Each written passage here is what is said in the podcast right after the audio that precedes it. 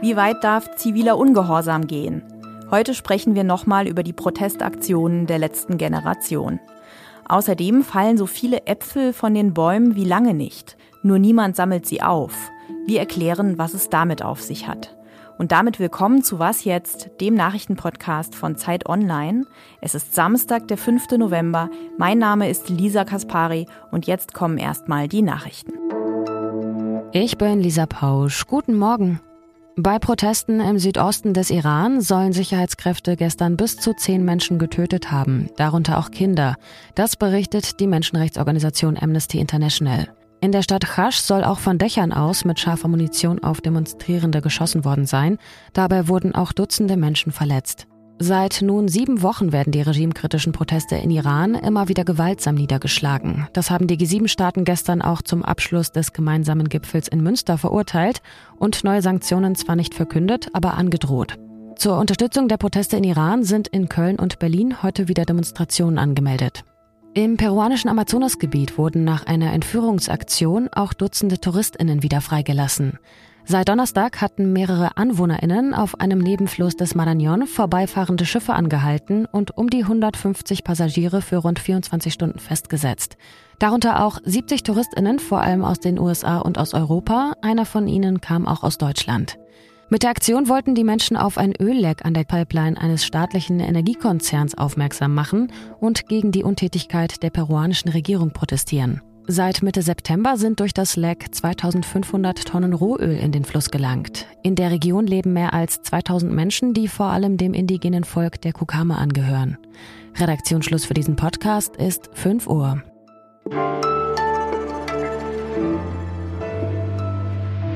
Es bestürzt uns sehr, dass eine Radfahrerin von einem LKW verletzt wurde.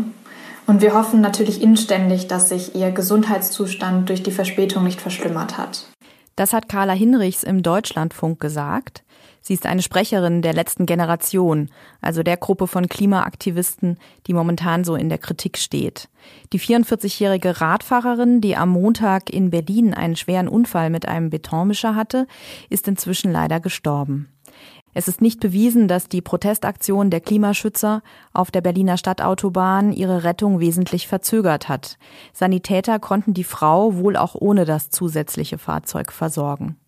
Die letzte Generation und die Frage, ob ihr ziviler Ungehorsam angebracht oder ihre Aktionen viel zu radikal sind, das wird trotzdem gerade überall emotional diskutiert. Und das kann man ja auch verstehen, denn es gibt in dem Fall keine einfachen Wahrheiten, wie ich finde. Bernd Ulrich ist stellvertretender Chefredakteur der Zeit und er hat dazu in der aktuellen Ausgabe ein Essay geschrieben. Hallo Bernd. Hallo Lisa. In deinem Text beziehst du dich unter anderem auf einen Aufsatz äh, des Philosophen Jürgen Habermas aus den 80er Jahren. Welche Regeln muss es denn geben für zivilen Ungehorsam? Es sind im Prinzip drei Regeln, an die sich ziviler Ungehorsam im Rechtsstaat äh, halten muss, selbst dann, wenn er mit existenziellen Fragen sich beschäftigt. Und das eine ist, er muss gewaltfrei sein. Das zweite, äh, die Leute, die zivilen Ungehorsam machen, also Recht brechen, müssen sich hinterher äh, sozusagen als Verbeugung vor dem Rechtsstaat auch der Strafverfolgung stellen und unter Umständen ihre Strafen ähm, in Kauf nehmen. Und das Dritte ist, äh, ziviler Ungehorsam darf nicht darauf zielen, das Ziel, was er sich vorgenommen hat, zu erzwingen, materiell sozusagen, um in einen, in einen Erzwingungswettbewerb mit dem Staat zu treten. Und wenn man diese drei Regeln einhält und zudem maximale Vorsicht bei den Aktionen walten lässt und mit der Polizei kooperiert, damit niemand zu Schaden kommt, finde ich das äh, eine legitime äh, Aktionsform. Ein Kritikpunkt an den Aktivisten ist ja auch, dass sie sich mit ihren Aktionen an die breite Bevölkerung richten und nicht zielgerichtet, so wie das äh, zum Beispiel ja in den 70ern und 80ern waren, demonstrieren zum Beispiel vor Militärgebäuden oder so. Ne? Also analog würde das jetzt hier bedeuten, sich, äh, was weiß ich, vor die Schwerindustrie zu stellen oder so. Wie, wie, wie würdest du das einschätzen? Hm, das muss man, glaube ich, differenziert auch angucken. Also erstmal haben die ja auch Aktionen gemacht, äh, zum Beispiel in Schwedt bei der Raffinerie gegen die Ölpipeline, ähm, die aber außer in der Region relativ wenig Beachtung gefunden hat. Und dann ist ja die Frage der Verursachung bei der Klimakrise eine andere, als es damals bei den äh, Stationierungen von Mittelstreckenraketen der Fall war. Das war ja klar, dass die Bundesregierung und die USA wollten diese äh, Raketen stationieren und die, äh, die damalige Friedensbewegung hat auch mit Aktion des zivilen Ungehorsams darauf hingewiesen, wo das geschehen soll und versucht, äh, da Aufmerksamkeit zu erregen. Äh, in diesem Fall ist äh, jetzt bei der Klimakrise ist es ja wesentlich komplexer. Das heißt, ähm, fast alle tragen in einer fossilen Gesellschaft zur Zerstörung bei, insbesondere aber Autofahrer und Autofahrerinnen. Insofern ist die Zielrichtung auf den Autoverkehr nicht abwegig. Jetzt werden ja auch viele Vergleiche zur RAF gezogen. Was denkst du, hat die Klimabewegung ebenfalls Potenzial, sich so zu radikalisieren oder Teile der Klimabewegung? Es gibt aus meiner Sicht keine Tendenz in Richtung RAF. Es gibt eine Tendenz in Richtung Verzweiflung. Das stimmt und man weiß nicht, wohin diese Verzweiflung geht. Ich meine, das Ziel von Klimapolitik kann doch nur sein, äh, Menschen zu schonen und zu retten vor einer katastrophalen Entwicklung. Und das, dann, dann das Instrument zu wählen, Menschen direkt zu schädigen, äh, ist für mich vollkommen abwegiger Gedanke. Und ich sehe den Mindset da auch noch nicht. Aber diese ganze Diskussion über RAF und äh, wie radikalisiert sich die Klimabewegung, äh, täuscht darüber hinweg oder will das Thema nicht wahrhaben, dass diese Gesellschaft in ihrem Normalverhalten sich radikalisiert in Richtung einer Klimakrise, die Demokratie auf Dauer nicht gut wird aushalten können. Das heißt, sie, wir gefährden die Grundlagen der Demokratie und das ist radikal. Danke, Bernd. Tschüss, Lisa.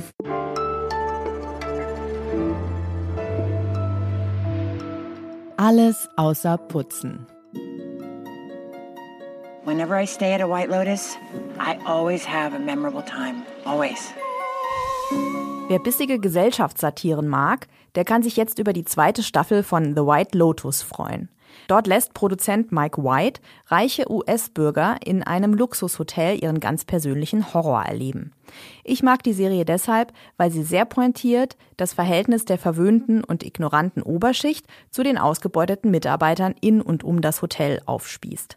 Aber White macht es sich dabei auch nicht zu einfach. Es gibt keine Bösen und es gibt auch keine Guten in seinen Serien, sondern nur viele bitterböse Erkenntnisse über das Wesen der Menschheit. Ich mag Whites Humor, die vielen Anspielungen und die tollen Kulissen der Serie. Beim ersten Mal spielte sie in einem Luxushotel auf Hawaii, jetzt ist Sizilien dran. Und der Schauspieler, der bei den Sopranos Mafia-Jüngling Christopher spielte, ist, inzwischen erkraut, auch wieder virtuos im Einsatz. Die Serie kann auf Sky gestreamt werden und gegen Aufpreis auch auf anderen Plattformen.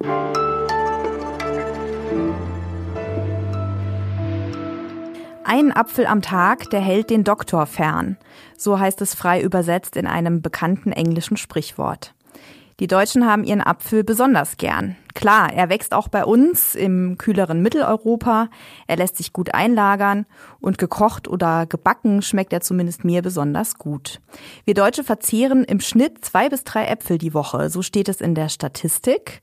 Und um unseren Apfelhunger zu stillen, müssen sogar massenweise Äpfel aus dem Ausland importiert werden. Umso spannender ist, was meine Kollegin Merlin Teile herausgefunden hat. Auf deutschen Bauernhöfen gibt es im Moment eine regelrechte Apfelkrise. Was hat es denn damit auf sich? Hallo Merlind. Hallo Lisa. Du warst ja im alten Land in der Nähe von Hamburg und hast dort einen Apfelbauern getroffen, der dieses Jahr eigentlich eine gute Ernte hatte wegen des warmen Sommers und trotzdem einen Teil davon verrotten lässt. Warum?